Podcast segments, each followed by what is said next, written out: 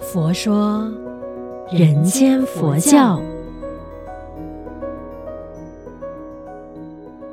你好，我是主持人碧芝吉祥。佛法生活化，生活佛法化。那如果你有特别留意的话呢，其实十一月份呢、好多天呢、啊、都是有不同的这个国际日子。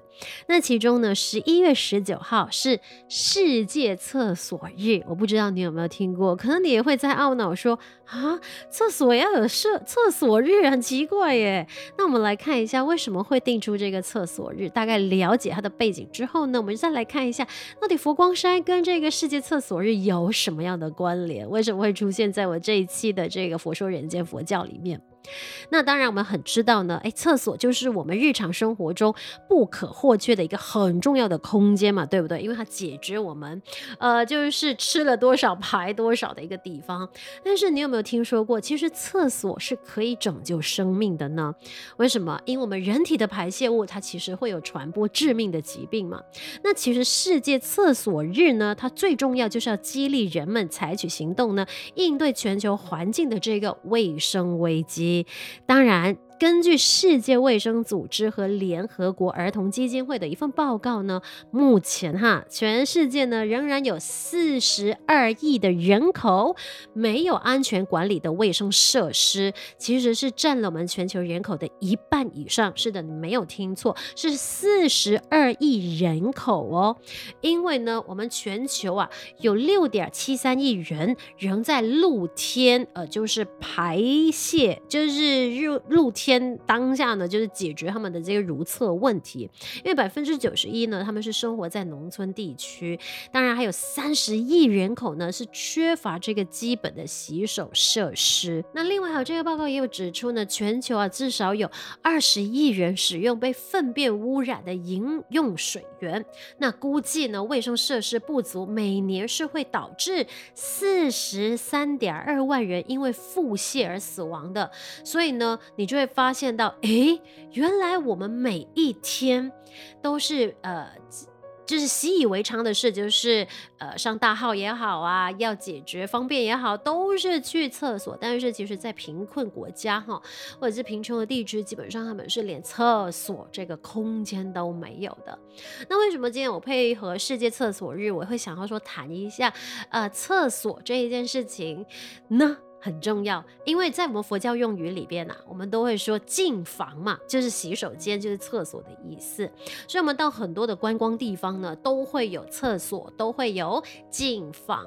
那如果说你有曾经到过我们台湾呃高雄佛光山的那个佛陀纪念馆的话，你就会发现哈，有些地方非常的特别，因为你一到了那个山门口的时候呢，你就会看到进房。但是很奇怪的是哈，你会发现，诶，它会整个的造型，对吧？就是跳脱我们对于进房的或者是厕所的那个概念，因为它就是有两座造型非常可爱的，就是巴士车。对，你没有打，你没有，你没有听错，就是巴士的那个造型，就是化身成为净房的。那其实这个是谁的那个概念呢？原来就是我们星云大师。那当然，因为在建馆之初呢，大师就想哦，规划要在山门口设立这个净房，可是呢，徒众们纷纷反对哦。当然，大师有他的考量。他认为啊，因为佛陀纪念馆就位于高雄的大树区嘛，那四面八方的游客呢，不论是从高铁站啊、机场啊，或者是凤山啊、台南来到，那个车程啊，都要半个小时到一个半小时。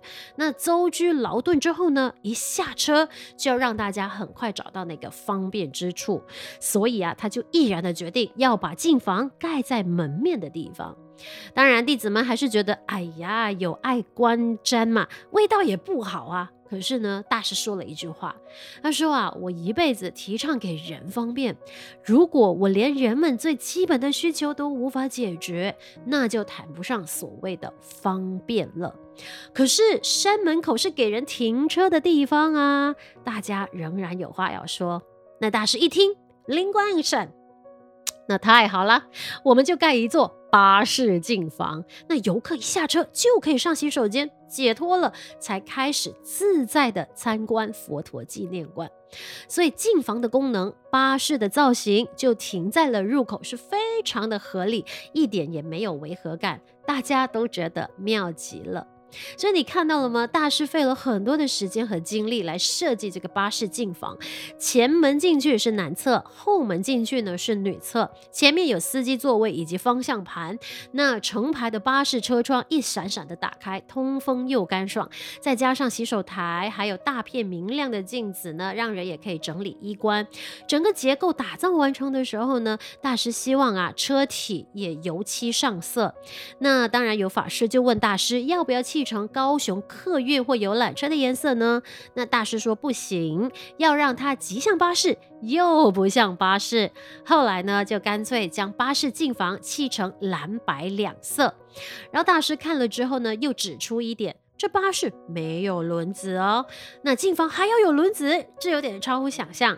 大师说啊，对，这样才完整。于是呢，当时负责处理呃佛馆的就是如常法师，他就找来了废弃的轮胎装上去。哇哦，有模有样的巴士进房，大师就看了非常满意。那好比一台真正巴士还贵的巴士啊，每天就停在入口处迎候访客。洗手台上的大片镜子呢，映照着络绎不绝、进进出出的游览车，虚中有实，谁真谁幻，倒是有别有一番禅趣。所以呢，大师巧心设计的巴士进房呢，就成为了佛馆独特的景观。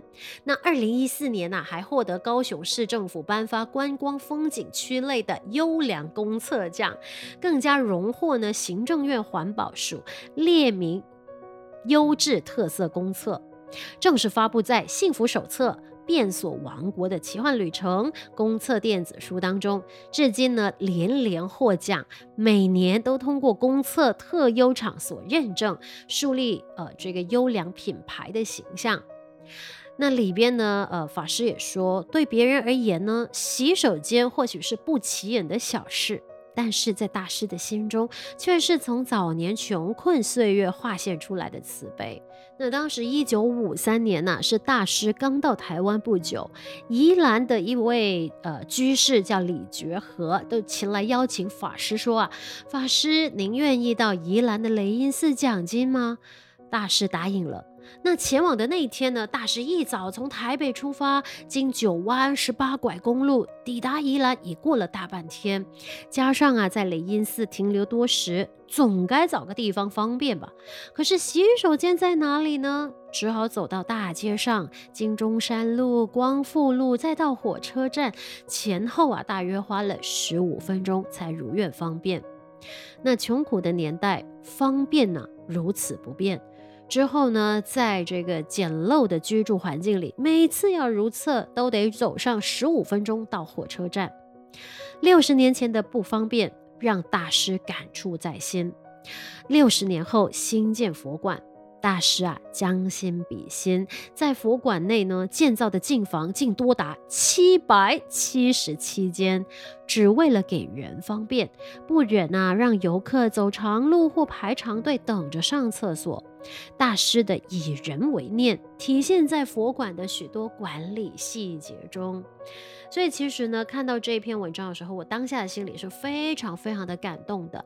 而且我也觉得说，哦，从大师的这个同理他人的需求呢，呃，去应用在我们的生活当中。所以，凡做任何事情的时候，我们永远都要去学习，去想，诶，如果我跟这个人合作，我要同理他的需要，因为呢，做对方可以用上的东西。做对方可以用的方法，就好比说，哎，如果说你有照顾病人的经验啊，他如果说不想走动，因为他很累嘛，你没有办法强迫他的，但是你要怎么去鼓励他呢？就是要花时间去陪伴，跟这个语言、行动上的这个鼓励，其实就是一种同理了。就好比说，我举举一个非常简单的例子。可能说我们有时候吃到一些很好吃的，我们就觉得啊，很想跟身边的人去分享。例如一个很简单麻辣香锅，我们都知道呢，不是每个人都可以接受麻辣的这一些口味的，对吧？所以呢，有些人觉得好吃的时候呢，他就会硬塞给对方说：“哎呀，这个麻辣香锅我吃的非常好吃啊，你吃一下，你吃一下。”可是他忘了询问对方说：“哎，你吃辣的吗？或者是你是偏麻辣口味的吗？”这个很简单的同理啊，我们却常常忘了做，所以一直提醒自己不要以自己觉得真的好，然后推荐给别人。因为我们真的觉得好的时候，要推荐给别人之前，请记得先问一下对方的需要。啊，如果对方说：“哎呀，我真的不能吃麻辣”，或者是“哎呀，我真的不喜欢”，那你就不要强迫。别人去接受你的好意，因为有些人会觉得说：“哎呀，我的一番好意，你怎么那么不赏脸？” 我觉得有时候听到这句话会觉得好累。所以呢，生活当中的每个细节，我们都需要去同理了别人的需求，给予对方帮助的时候，是对方能够用得上的方法，或者是东西，或者是事情，是能够帮助他圆满他的任务的。所以，我们一起来学习将佛法生活化，生活佛法化。也欢迎你分享我们佛佑 Podcast 呢给身边的人。祝愿我们都法喜充满，福慧增长。佛说。人间佛教。